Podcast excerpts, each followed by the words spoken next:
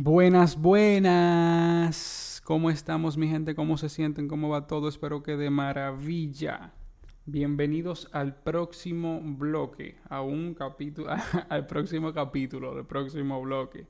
Hoy, señores, quiero compartir con ustedes. Estaba ahí acotado y dije, o sea, como que vino a la mente así, pero ven acá, o sea, siempre se está hablando de contratos inteligentes, de smart contract, pero como que no se dan ejemplos prácticos y fáciles de, entender de cómo puede funcionar este tema de los contratos inteligentes, porque, ah, ok, Ethereum, contrato inteligente, pero que no tiene conocimiento, ajá, ¿y qué? Contrato inteligente, que, que sabe de política, sabe de historia, que vio un contrato biólogo, que... Entonces quise dar, se me ocurrió hacer un capítulo explicando de manera sencilla, lo más sencillamente posible, cómo funcionaría un contrato inteligente. Y lo vamos a hacer dando un ejemplo de cómo sería una compra por Internet, por ejemplo. ¿Cómo intervendría aquí un contrato inteligente, una compra por Internet, donde hayan tres actores, digamos, comprador, fabricante, que es a quien tú le comprarías, y el transportista. Imaginémonos este triángulo amoroso, comprador, fabricante, transportista. Empecemos identificando riesgos de cada uno de estos participantes eh, a la hora de una compra por internet. En, el caso del comprador, por ejemplo, eh, sería que tenemos claro que un comprador siempre tiene que depositar primero los fondos y luego recibir el artículo. Un riesgo que podría presentar el comprador sería que deposite esos fondos y que no se le entregue el objeto eh, por el que está pagando, que de hecho es algo que sucede. Un riesgo del fabricante podría ser que entregue el producto al transportista, pero el transportista no cumpla con su deber y lo y no lo entregue al comprador. Y en el caso del transportista, un riesgo que podría tener sería que sí haga su parte, sí entregue, pero que no se le pague por su servicio. Entonces vamos a ver de qué manera podría eh, intervenir aquí un contrato inteligente. Cómo un contrato inteligente podría minimizar o eliminar estos riesgos en cada uno de los participantes. Por ejemplo, vamos a dividir el contrato inteligente en dos partes, la parte donde se le depositan los fondos y la parte que tiene las cláusulas eh, a cumplir, las cláusulas programadas que va a hacer que él se comporte de cierta manera en base a cosas que se hagan o no se hagan de parte del comprador y del fabricante. Por ejemplo, el fabricante le va a decir al comprador, ok, o sea, tú vas a hacer el pedido, pero esos fondos ahora, en vez de ir a una, a un intermediario como PayPal, como PayPal, digamos, por ejemplo, va a ir a la cadena de bloques, va a depositarse esos fondos directamente en el contrato. El contrato, digamos, que podría estar programado para que notifique al fabricante que se ha hecho una compra, el fabricante le llega esa notificación, revisa el contrato y ve que esos fondos están ahí que el comprador depositó esos fondos. Entonces el, fabricante dice, ok, aquí están los fondos.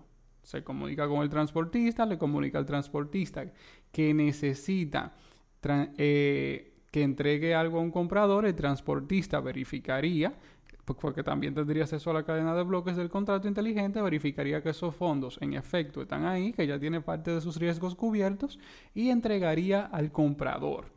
Al momento de entregar al comprador, el contrato, que es quien tiene los fondos, es donde están los fondos, no en un banco, no en un garantizador de, un intermediario de garantía como PayPal de que se va a efectuar el pago, sino el mismo contrato, pues una vez se le entrega el artículo al comprador, el contrato eh, liberaría los fondos a favor del fabricante y del transportista que hicieron el trabajo de hacer que eso llegue al comprador. Auto, pero eso sería automáticamente, porque en el caso de los transportistas, por ejemplo, es bien sabido que a veces cobran hasta dos y tres meses después. Yo mismo trabajé turismo por un tiempo y sé que las compañías de transporte van cobrando hasta dos meses por atrás. O sea, vamos en septiembre y ellos apenas están cobrando julio ahora.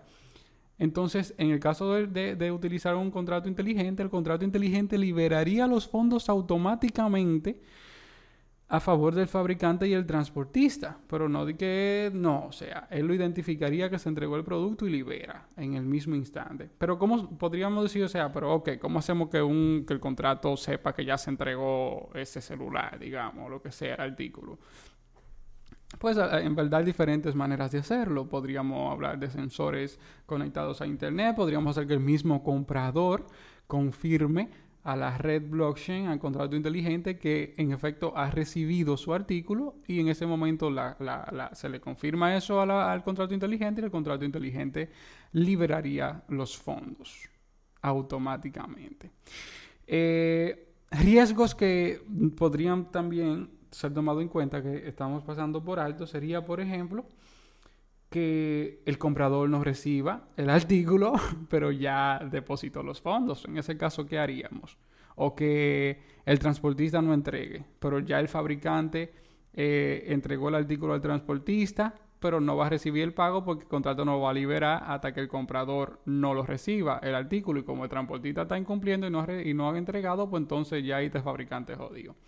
Pues en ese caso, podríamos previamente programar el contrato para decir, digamos, por ejemplo, si en cinco días el comprador no ha recibido su artículo, el contrato va a liberar los fondos a favor del comprador que no le llevaron su vaina por la que pagó. Pero no solo eso, sino que antes del de, que el de, que el artículo sea eh, entregado al transportista, el fabricante le va a decir, óyeme, te gusta cobrar de una vez, que, se te, que tú entregues tu artículo y te pagamos de una vez, pero yo necesito una garantía de que tú vas a entregar esto. Entonces, él, al igual que el comprador, el transportista, previamente va a depositar unos fondos en garantía para el fabricante. Si antes de esos cinco días se entrega el artículo al comprador, pues el contrato inteligente que tiene los fondos de la compra del artículo y los fondos de la garantía para el fabricante depositado por el transportista va a liberar los fondos a favor del, depositados por el comprador a favor del fabricante y va a depositar los fondos también que le corresponden al transportista por el servicio, además de los fondos de garantía que había depositado por si incumplía su parte. Pero como la cumplió, el contrato inteligente ya verificó que entregó como debía hacerlo y libera garantía para atrás a favor del transportista. Ah, que el transportista no cumplió y pasan cinco días y el comprador no ha recibido su artículo. Fácil. El contrato va a liberar los fondos depositados por el comprador para atrás al comprador porque no le llevan, no le llevan lo que le tenía que llevar en el tiempo que debía hacerse y la garantía depositada por el transportista en este caso sería liberada a favor del fabricante que hizo su parte de entregar al transportista y darle la orden de entrega, pero el transportista no cumplió. Entonces el contrato automáticamente libera esa garantía a favor del fabricante. Sin intervención humana, sin palabreo, sin nada. O sea, eso es una computadora que está ahí programada, digamos. Eso está en el internet, un contrato auto ejecutable que se programó para que haga esto si pasa esto y para que esto no lo haga si esto no se hace. Eso no es sin hablar, sin intervención humana. Señores, esto no estamos hablando de que es una tecnología que se va a usar en 10 o 5 años. O sea, esto es algo que ya se está utilizando y es que es demasiado bueno. O sea, cuando yo entendí el potencial de esta vaina, a mí me explotó la cabeza. Porque, o sea, eh, ya que elimina intermediarios, entre otras cosas, hacen que los procesos sean mucho más rápidos.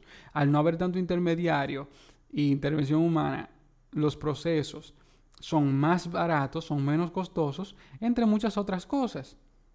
O sea, esto es algo increíble y se puede aplicar a todo, ¿eh? se puede aplicar a política, se puede aplicar a votaciones públicas, a, e, o sea, a votaciones gubernamentales, por ejemplo, uno de los problemas principales que hay en, en las votaciones siempre es que no, ah, que hubo fraude y bla, bla, bla. ¿Y cómo se identifica eso? No hay manera. A través de algo basado en blockchain, esto sería muchísimo más transparente y legalizado. El manejo de, de, de, la administración pública, de registros médicos, esto se puede aplicar con todo, porque esto es programable, programable. Entonces, espero que se haya entendido.